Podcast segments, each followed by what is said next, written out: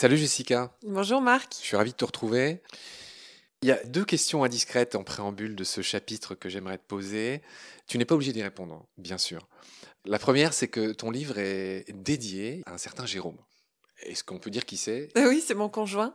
c'est mon conjoint qui m'a beaucoup soutenu euh, dans l'écriture. Euh, c'est le papa de tes trois fameuses filles. C'est le papa de mes trois filles, Cara, Anna et Rose. Bon, bah, on salue Jérôme. Hein. voilà, j'espère le rencontrer un jour à, à Nîmes ou ailleurs. Et puis l'autre fait euh, qui m'a fait sourire, c'est qu'on a vu que tout marche par trois chez toi. Tu as trois chats, tu as trois filles, mais tu viens de me dire que tu avais aussi trois sœurs. oui, c'est ça, j'ai trois sœurs. ça n'a jamais été, euh, on va dire, prémédité tout ça. Et je suis même née un 3 mars, tu vois, j'ai ah pensé un 0303. ah, c'est drôle. Mais euh, voilà, je ne fais pas partie des personnes superstitieuses, donc euh, c'est un pur hasard. Ce que j'ai aimé en tout cas, c'est d'avoir trois filles, parce qu'ayant trois sœurs, je sais ce qu'est une fratrie de sœurs, et je trouve ça tellement magnifique que j'étais contente de pouvoir recréer ça dans la prochaine génération. Ouais, cette notion de sororité qui est à la mode, hein, je pense à Mona Cholet, je pense à, ma copine euh, Pascal Lerme, voilà, qui est aussi passée au micro de Baleine sous Gravillon et à qui on fait un gros bisou. Écoféministe, tu es, tu es végétarienne, tu es aussi écoféministe je suis végétarienne, oui, alors depuis euh, presque toujours, puisque j'avais 7 ans quand j'ai pris la décision d'arrêter de consommer de la viande. Et bien sûr, je suis féministe dans l'âme. Et tu es la preuve vivante qu'on peut très bien vivre sans manger de viande, puisque tu es devenue cette femme euh, qui ressemble de loin à une basketteuse, hein, on peut le dire. tu fais 1m76. je suis grande, effectivement. Et alors, pour l'anecdote, j'ai trois sœurs qui font 1m60 et qui mangent de la viande. Ah Donc, comme quoi l'alimentation carnée euh, n'impacte pas forcément la croissance. Oui, bon bref, c'est un détail, c'est pas le sujet de notre émission d'aujourd'hui, je vais encore m'en prendre plein la figure. Chère Jessica, on est toujours avec toi pour parler de ton livre qui s'intitule La bête en nous chez Humaine Science. Donc, je l'ai dit en riant la première fois, tu t'auto-publies, puisque tu es toi-même euh, directrice de collection de la collection qui s'appelle Monde Animaux. Donc, La bête en nous qui est sortie en 2021, dans lequel tu parles de tout ce qu'il y a d'animal en nous et du fait que J'en reviens à chaque fois à ça, que ce qu'on pense être le propre de l'homme existe bel et bien la plupart du temps chez les animaux. C'est ça qui est fascinant dans ton livre et c'est pour ça que tu nous fais l'honneur de, venir au micro de Baleine sous Gravillon. Juste un, petit détail, c'est pas réellement que je m'auto-publie, mais je lance le premier volet de ma collection. En tout cas, je dirige la collection dans laquelle mon livre s'est inscrit. Mais j'avais une éditrice qui est Olivia Récassins, que je salue d'ailleurs, qui était là euh, pour me guider dans les étapes de l'écriture. Oui. D'ailleurs, ça veut dire quoi, directeur de collection dans le monde de l'édition? Ça veut dire que quand même, c'est toi qui choisis, c'est toi qui pilotes euh, les auteurs qui sont aussi tes collègues, tes confrères, euh, chercheurs? C'est exactement ça. C'est-à-dire, je fais passer des entretiens à certains scientifiques que, j'ai repérés, euh, qui m'intéressent parce que j'ai envie d'aller dans telle ou telle direction. Et puis ensuite, je les dirige, on va dire, dans l'écriture pour aller dans telle ou telle direction. Mais ils ont une grande liberté en général, les, les auteurs de la collection Mondes Animaux. Le propre de la collection, c'est quand même de réunir un collectif de chercheurs, de scientifiques qui ont chacun un domaine de spécialité. Ouais, tu en parles avec beaucoup d'amour d'ailleurs de tes auteurs. Je dirai pas leur nom, je vais les faire rougir. Mais tu as essayé de me les vendre d'ores et déjà. Et ça sera avec plaisir. Jessica, dans cette émission, on va parler d'intelligence. C'est une des cinq grandes parties de ton bouquin, puisque l'homme se targue d'avoir une intelligence à part. On va voir que, bien sûr, euh, on a une intelligence qui fait qu'on envoie des engins dans l'espace, qu'on euh, a été sur la Lune et qu'on a fait poser des petits objets sur Mars, des rovers. Euh, bien sûr, quel animal peut se targuer de ça? Mais tout dépend de la définition de l'intelligence. Je te propose de commencer cet épisode par réfléchir un peu à ça. C'est pas forcément dans ton livre, mais je te propose déjà de nous définir la définition la plus acceptée et la plus simple de l'intelligence Alors la plus simple, je dirais que c'est euh, la manière qu'a un, animal de s'adapter à son environnement. Je dirais que c'est la faculté de s'adapter à des situations nouvelles. Ce qu'on a dit tous les deux se complète. Il y a d'autres euh, définitions qui viennent compléter. C'est complexe, hein, l'intelligence, on va voir, c'est pas univoque, c'est pas facile à résumer. On vient d'en donner une définition très très simple. Ça peut aussi être le fait d'adapter l'environnement à soi. Hein. C'est un peu l'histoire de cette montagne qui viendra à Mahomet si Mahomet ne va pas à la montagne. Et puis, il y en a qui considèrent que l'intelligence, c'est la faculté, l'aptitude à traiter l'information. Ce que tu dis est très important parce que la définition même de l'intelligence est complexe. Moi, j'en ai donné une, il peut y en avoir plusieurs, mais en tout cas, j'ai essayé d'aborder euh, tous les tests cognitifs qui sont à, notre disposition en tant qu'éthologue pour mesurer cette intelligence-là animale.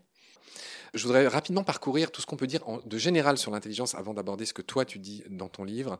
Euh, selon un, philosophe euh, arabe du XIVe siècle, Ibn Khaldoun, l'intelligence se subdivisait en deux branches que je trouve intéressantes.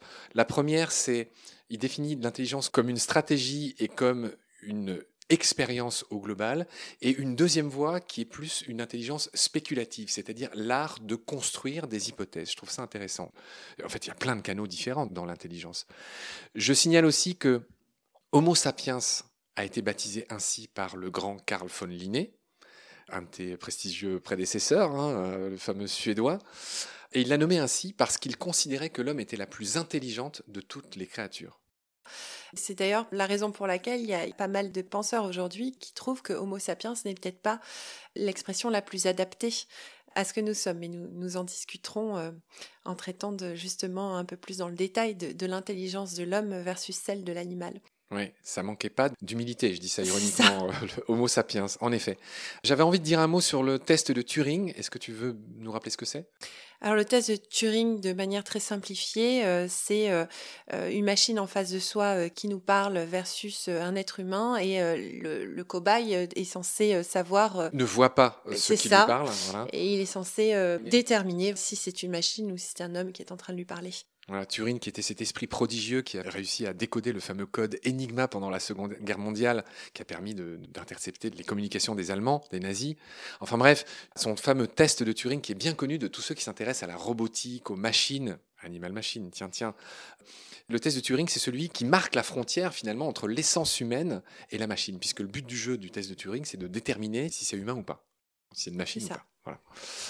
Que dire de plus? L'intelligence collective, on en parlera plus tard dans nos épisodes. C'est très important, mais on en parlera plus tard. Et puis je voulais finir par deux faits qui t'ont fait beaucoup rire quand je te les ai soumis tout à l'heure. C'est qu'il y a un rapport entre l'intelligence et la sélection naturelle. Je t'ai dit, et tu n'y as pas cru, qu'il y avait une corrélation positive entre la taille et l'intelligence. En d'autres termes, des études que les gens trouveront facilement sur Internet montrent que plus on est grand, plus on serait intelligent. Et je ne t'ai tellement pas cru que je suis allée vérifier moi-même, hein. il faut le dire. Donc euh, en lisant, euh, en tout cas dans les grandes lignes, hein, parce que j'ai pas eu beaucoup de temps pour découvrir ces études-là, mais euh, j'ai pu voir en tout cas qu'ils utilisaient le QI, donc le quotient intellectuel, qui lui-même est un outil à la fois relatif et parfois décrié. Parce qu'encore une fois, et comme tu l'as souligné, l'intelligence, elle peut être mesurée de différentes manières. Le QI, effectivement, est une des mesures de l'intelligence, mais on parle moins de l'intelligence émotionnelle, on parle moins de l'intelligence sociale, qui sont extrêmement importantes à mon sens chez Sapiens et chez les animaux. Cette étude, bah, je demande à, à la voir un peu plus euh, dans le détail, mais je trouve que parfois on a tendance à faire des raccourcis sur des moyennes avec des variabilités qui sont souvent phénoménales, et que je demande aussi à voir quel échantillon a été choisi, parce que comme on l'a dit lors d'une précédente émission, on sait que euh, les hommes ont tendance à grandir dans certaines cultures, mais ce n'est pas le cas dans toutes les cultures en fonction de l'environnement dans lequel on évolue, en fonction de l'accès à l'alimentation, etc. Je fais toujours attention à ce type de conclusion faite de manière un peu hâtive. Parfois, d'ailleurs, la publication scientifique en elle-même ne dit pas cela euh, et le journaliste va l'interpréter euh, comme il l'entend. Donc, ça peut arriver aussi. Oui, c'est typiquement ce qu'un confrère, je crois que c'est Antonio Fischetti, appellerait les études à la con euh, et les rapprochements de chiffres qui sont, qui sont certes vrais, mais qui ne prouvent rien. Donc là, Exactement. Il faut toujours être précautionneux dans la manière dont on n'interprète parfois une publication scientifique et puis se rappeler qu'il s'agit de moyenne et d'échantillons sur la population. Très juste. Alors, on va enchaîner sur ce que tu euh, évoques dans ton livre. Il me semble qu'il y a une transition parfaite, puisque dans ton livre, dans ce chapitre euh, qui est dédié à l'intelligence à part qu'aurait l'homme, tu commences par parler des perceptions chez les animaux et tu évoques ce concept qui s'appelle le Umwelt, c'est un mot allemand, qui a été décrit par un certain Jacob von Uexküll. Explique-nous en termes simples, ben voilà, les perceptions des animaux, le rapport à l'intelligence, tu parles notamment de la fleur. Alors, en termes simples, c'est que chaque espèce animale au moins a sa propre représentation du monde, qu'elle se fait à l'aide de ses propres sens. On a tendance à, croire que le monde qui euh, existe autour de nous euh, est perçu de la même manière par les animaux et c'est totalement erroné parce qu'il y a des sens effectivement qu'on a en commun. Même lorsqu'on a un sens en commun, euh, je pense par exemple à l'audition, on ne va pas entendre une chauve-souris et nous dans la même gamme de fréquences. Et donc forcément, la représentation mentale qu'on va se faire du monde, elle diffère en fonction des sensorialités. Et pour revenir, oui, à la fleur, je prends cette image d'un être humain qui sort dans son jardin, qui va humer l'air et qui va respirer tout de suite les odeurs enivrantes des fleurs de son jardin. L'abeille, elle, est capable de percevoir euh, des odeurs, mais pas seulement. Elle va voir, par exemple, une espèce de c'est très imagé, hein, mais de spirale hypnotique au-dessus de la fleur qu'on est absolument incapable de voir et qui va lui permettre de se poser d'ailleurs au centre de la fleur. Donc euh, tous a attrait même au, champ visuel, euh, et ça j'en parle beaucoup aussi dans la tête d'un chat, le chat est capable de voir un monde invisible à nos yeux et pas que le chat. D'accord. Alors, il y a une partie de ce chapitre de ton livre où tu parles des enfants sauvages. Tu donnes deux exemples. Il y a eu un film célèbre de François Truffaut, L'enfant sauvage, qui raconte l'histoire de Victor, un enfant sauvage qu'on avait trouvé dans l'Aveyron, je crois que c'était à la fin du 19e. Oui, c'est ça.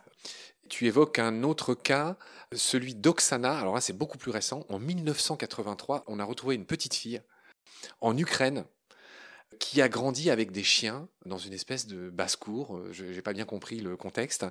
Et quelle conclusion on a pu tirer Déjà, euh, comment elle était Qu'est-ce qu'elle faisait? J'ai pris ces deux exemples-là parce qu'ils sont parmi les exemples qui ont été les plus investigués par les scientifiques. Là où euh, on a d'autres exemples d'enfants sauvages, mais qui finalement relèvent presque du mythe parce que très peu investigués par la science. Dans le cadre de Victor de l'Aveyron, on avait plusieurs scientifiques qui se sont emparés du sujet et qui ont montré effectivement que sans accès à un socle de connaissances, en grandissant à l'extérieur de la société humaine, eh bien, ce petit Victor n'a jamais réussi à rattraper son retard d'apprentissage. Et dans le cas d'Oksana Malaya, cette petite fille ukrainienne qui a été abandonnée effectivement dans, l'arrière-cour, elle a eu cette chance que n'a pas eu Victor, c'est de grandir au milieu des chiens. C'est Mowgli, version. Euh, c'est un hein peu Mowgli, version canine pure. C'est très touchant parce qu'on a des vidéos de cette jeune fille hein, qui a été euh, retrouvée un peu plus tard et, et qu'on a habillée pour l'occasion parce qu'évidemment elle ne portait pas de vêtements quand elle a retrouvé. Et ces vidéos sont extrêmement dérangeantes pour le commun des mortels parce que ce qu'on y voit, c'est une jeune fille qui n'est absolument pas humaine. C'est-à-dire qu'elle l'appelle comme les chiens, elle aboie, elle se déplace à quatre pattes, elle grogne comme un chien et elle émet des vocalisations qui sont extrêmement proches des vocalisations euh, émises par des chiens. Elle évidemment ne maîtrise pas le langage humain. Elle vit dans un monde clairement canin et pas dans un monde humain ce qui te fait conclure, Jessica, qu'on ne naît pas homme qu'on le devient, ces histoires d'enfants sauvages, de cette petite Oksana en Ukraine. Et la troisième expérience que je voulais relater, c'est une expérience horrible qu'un roi euh, qui s'appelait euh, Frédéric II de Hohenstaufen, il a fait ça au XIIIe siècle, dans ce qui n'était pas encore euh, l'Allemagne, c'était le Saint-Empire romain germanique. Il a fait une expérience que, tu vas nous résumer aussi alors. Cette expérience, elle consistait en fait à prendre des nourrissons, des bébés humains, et puis à les soustraire de leur maman en fait, et euh, à ne pas euh, leur parler, à ne pas parler devant eux, et finalement à leur apporter euh, le strict minimum en termes de soins. Quelle en fut la conclusion? La conclusion fut assez édifiante, tous les bébés sont morts. Voilà. Donc le but du jeu, si j'ose dire, c'est macabre, c'était de déterminer quel était le langage universel de l'homme. Si c'était l'allemand, si c'était le français, je dis n'importe quoi. je ne sais pas combien de temps a duré l'expérience, elle a peut-être quand même duré quelques années. Oui, on était persuadé à cette époque en fait qu'il existait une langue originelle. Euh, on ne savait pas encore laquelle et, d'où l'objet de cette expérience-là. Mais on s'est vite rendu compte que euh, finalement, euh, lorsqu'on ne prodigue pas des contacts au moins sociaux avec les nourrissons qui sont des jeunes mammifères, eh bien euh, ceux-là euh, vont périr. Donc là encore, c'est un point commun entre l'homme et les animaux.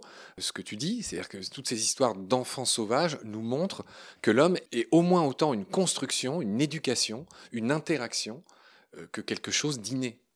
C'est ça, en tout cas l'homme tel qu'on le définit aujourd'hui, parce que quand on parle d'Oksana Malaya, au moment où on l'a retrouvée, est-ce qu'elle n'était pas humaine? On comprend bien qu'elle était quand même euh, une humaine, mais pas une humaine au sens où on l'entendait. Donc l'humain tel qu'on le définit aujourd'hui, effectivement, est un être de construction. On va s'arrêter là pour cet épisode. Merci beaucoup pour tes lumières, Jessica. Merci, Marc. Je te retrouve très vite pour la suite. Prends soin de toi. Salut. À bientôt.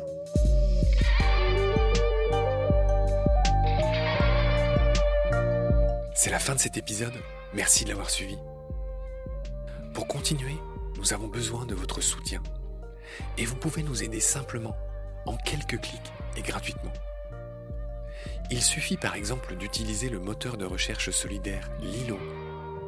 Ainsi, chacune de vos recherches sur Internet générera des gouttes qui seront reversées au projet de votre choix comme Baleine sous gravillon par exemple.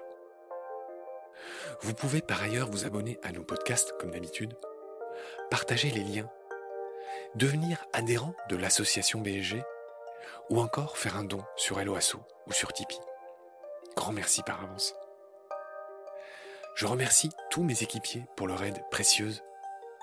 Je vous retrouve bientôt pour de nouveaux épisodes. Et d'ici là, prenez soin de vous et de ce qu'il y a autour de vous. Merci. À bientôt.